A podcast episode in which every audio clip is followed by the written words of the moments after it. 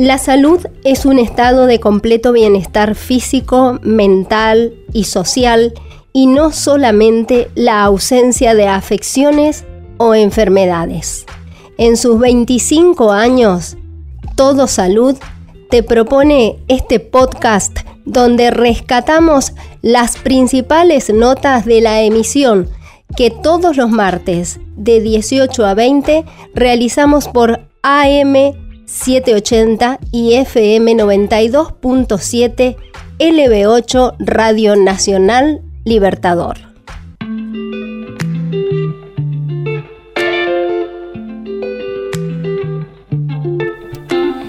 Recientemente se aprobó en nuestro país el uso de Avelumab, un medicamento de la clase de las inmunoterapias para el tratamiento de pacientes con carcinoma urotelial, que es el tipo más común de cáncer de vejiga.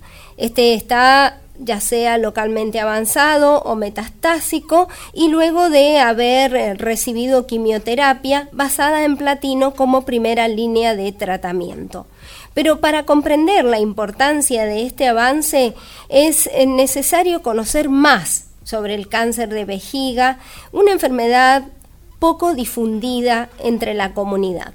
Por eso estamos en contacto con el doctor Mauricio Fernández Lázaro, él es médico oncólogo, matrícula profesional 8929, especialista en medicina interna y oncología clínica y coordinador del área de urooncología de la Fundación COIR en nuestra provincia. Buenas tardes, doctor, ¿cómo le va? ¿Qué tal? Buenas tardes, ¿cómo estamos? Muy bien, le agradecemos mucho este contacto y le vamos a pedir que cuando habla lo haga, cuando hable lo haga un poco más fuerte, cerca del micrófono del teléfono para que podamos escucharle claramente. Bueno, en principio, eh, queremos conocer eh, por qué se produce el cáncer de vejiga y eh, a la hora de hablar de por qué puede producirse, siempre tenemos que hacer referencia a cuáles son los factores de riesgo, ¿no? La verdad que como con cualquier enfermedad oncológica, los factores que se caen en la enfermedad son múltiples, ¿no? Es una enfermedad multifactorial, así la definimos, y en algunas de estas enfermedades existen factores de riesgo conocidos, puntualmente en la patología eh, urotelial, así como la definimos, porque no es solo el cáncer de vejiga, ¿no? sino toda la patología del tracto urinario, bien como lo definiste al comienzo. Eh, el, principal factor de riesgo es el tabaquismo, ¿no? Es eh, sin duda lo que se lleva todo por delante. Hay otras causas potenciales para aumentar los riesgos, pero ese es el principal factor de riesgo prevenible que, que tiene esta enfermedad, ¿no?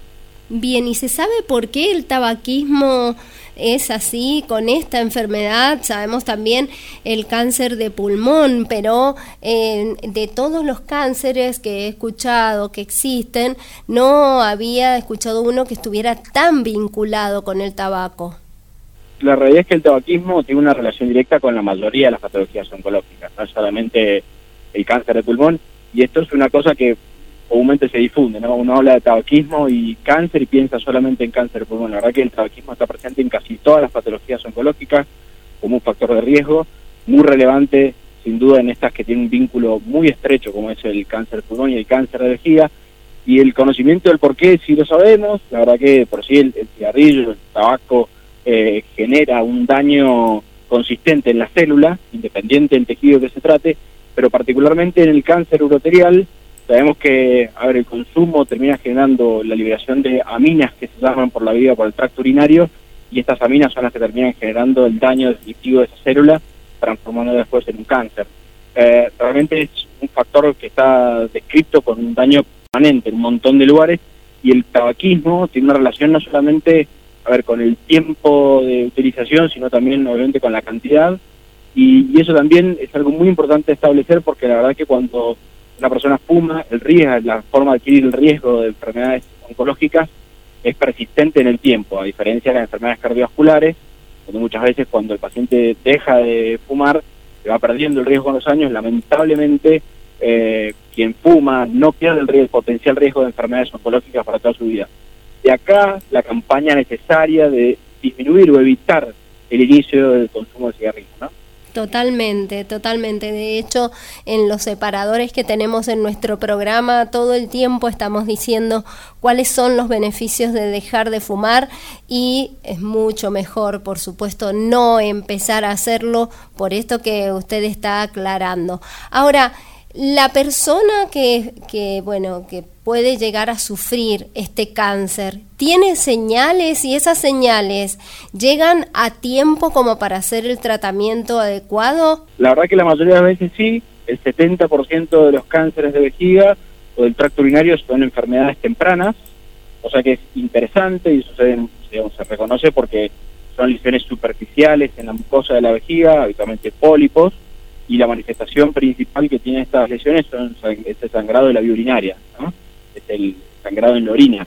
Vemos como una manifestación de maturia que definimos que puede ser de una manera microscópica inicialmente, que se puede dar un examen de orina, a lo mejor muchas veces en un control rutinario médico se hace un examen de orina y aparece este, estas gotitas de sangre en la muestra de orina, eso es lo que conocemos como maturia microscópica, y otras veces se hace evidente a los humanos, ¿no? cuando la persona orina en el baño y ve sangre eh, obviamente que eso es, lo más llamativo, lo más contundente, que puede llegar hasta la expresión de coágulos de sangre.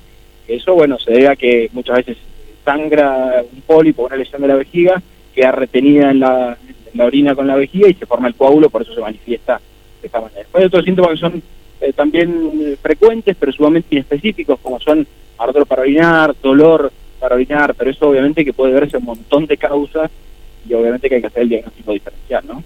Bien, entonces aparece esta sangre en la orina, no subestimamos esta aparición y qué debemos hacer, a quién debemos consultar y cómo se continúa en la búsqueda o, eh, bueno, la posibilidad de desestimar que exista el cáncer eh, de vejiga. El primer eh, eslabón de la cadena que, aparece en, esta, a ver, en el manejo de esta patología y él es el urólogo, el especialista que se va a encargar de diagnosticar las diferentes eh, chances ¿no? de enfermedades. Obviamente que, que, si es difícil a veces acceder a un urólogo, por lo menos un contacto con el médico clínico, que irá a hacer los primeros estudios, que habitualmente son un examen de orina y una ecografía de la vía urinaria, y eso muchas veces alcanza para hacer la primer, eh, el primer abordaje de esta enfermedad. Perfecto. ¿Y cómo se hace después eh, eh, otros estudios complementarios? ¿Cuáles serían?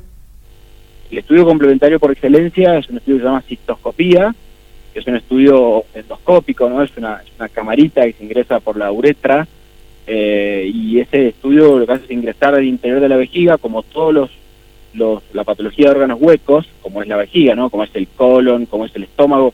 El estudio de elección y diagnóstico definitivo es el estudio endoscópico. En este caso se ingresa a la vejiga y cuando hay una lesión sospechosa se reseca la lesión y obviamente que eso se analiza en en anatomía, en laboratorio de anatomía patológica y ahí vendrá el diagnóstico definitivo. Pero esto es una premisa elemental, no existen métodos de imágenes de concreto como para hacer diagnóstico definitivo, la verdad que la cistoscopía es el procedimiento de elección para hacer el diagnóstico final y tomar la biopsia correspondiente. Después, cuando la enfermedad ya está diagnosticada, es otro capítulo, porque aparecen los estudios que corresponden a, bueno, a evaluar la extensión de la enfermedad, ¿no? Y esto implica hacer estudios para evaluar si la enfermedad se ha extendido más allá de la pared de la vejiga, si ha generado metástasis y todo el capítulo asociado a lo que sí nos corresponde a nosotros como oncólogos.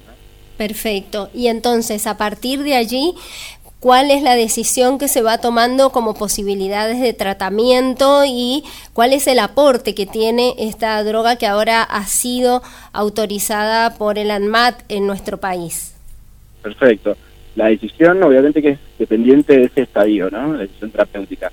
Cuando son estadios tempranos, las conductas son locales. Actualmente, como dije recién, urología es quien se encarga de esta parte de, la enfermedad temprana del cáncer de vejiga.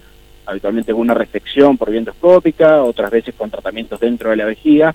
Pero cuando, cuando la enfermedad ya ha, digamos, ha traspasado las barreras de la eh, de la vejiga, ¿no? Cuando la enfermedad se ha extendido más allá de, de, la parte superficial que conocemos, Ahí es cuando empezamos nosotros a trabajar activamente en conjunto con los urólogos, en conjunto con los radioterapeutas, y vamos a dividir la enfermedad en tres grandes grupos, ¿no? Una enfermedad que se llama superficial, que como dije recién, eh, es la que se encargan los urólogos puntualmente, hoy la denominamos como enfermedad no músculo-invasiva, la enfermedad que invade el músculo, que ahí es cuando trabajamos de manera muy interdisciplinaria junto con los urólogos, con los radioterapeutas, y cuando la enfermedad se ha extendido más allá de la vejiga, ¿no? Cuando ha generado metástasis tanto en ganglios como en órganos vecinos.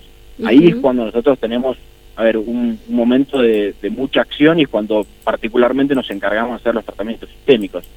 Este es el momento puntual donde esta droga, particularmente que has mencionado, tiene esta indicación eh, específica, que es cuando el paciente tiene una enfermedad localmente avanzada o metastásica, eh, y ahí es cuando, bueno, utilizamos puntualmente una primera línea de tratamiento que es eh, quimioterapia sustentada en una droga que se llama platino, ¿no? Es la droga madre en el manejo del cáncer urotelial, lo ha sido durante más de 40 décadas y puntualmente el advenimiento de nuevas terapias como la inmunoterapia han ido a veces, a ver, cambiando el esquema que tenemos para utilizar estas drogas.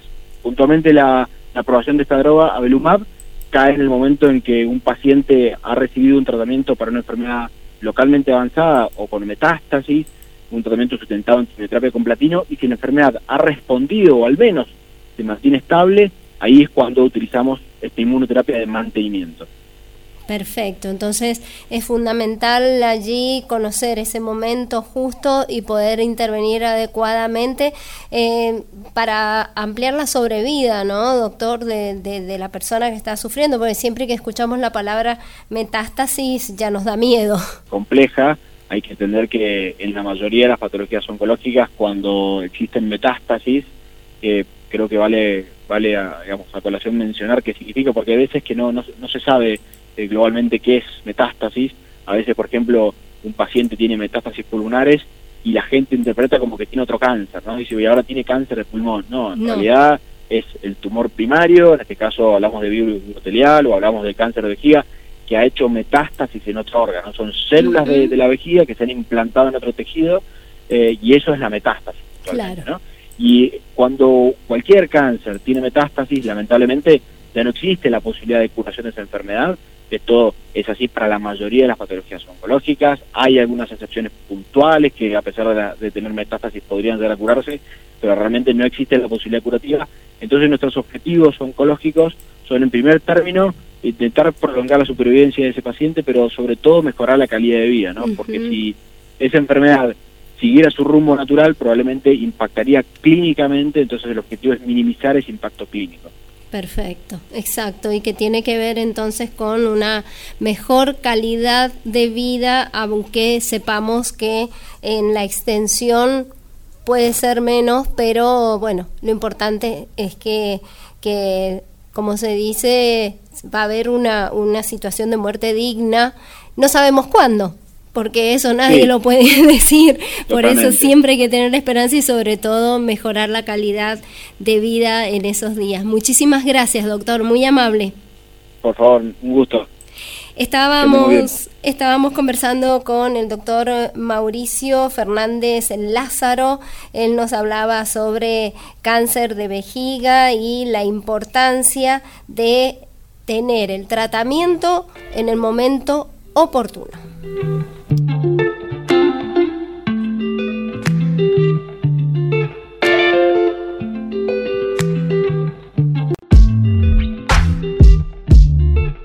Esto fue Todo Salud Podcast.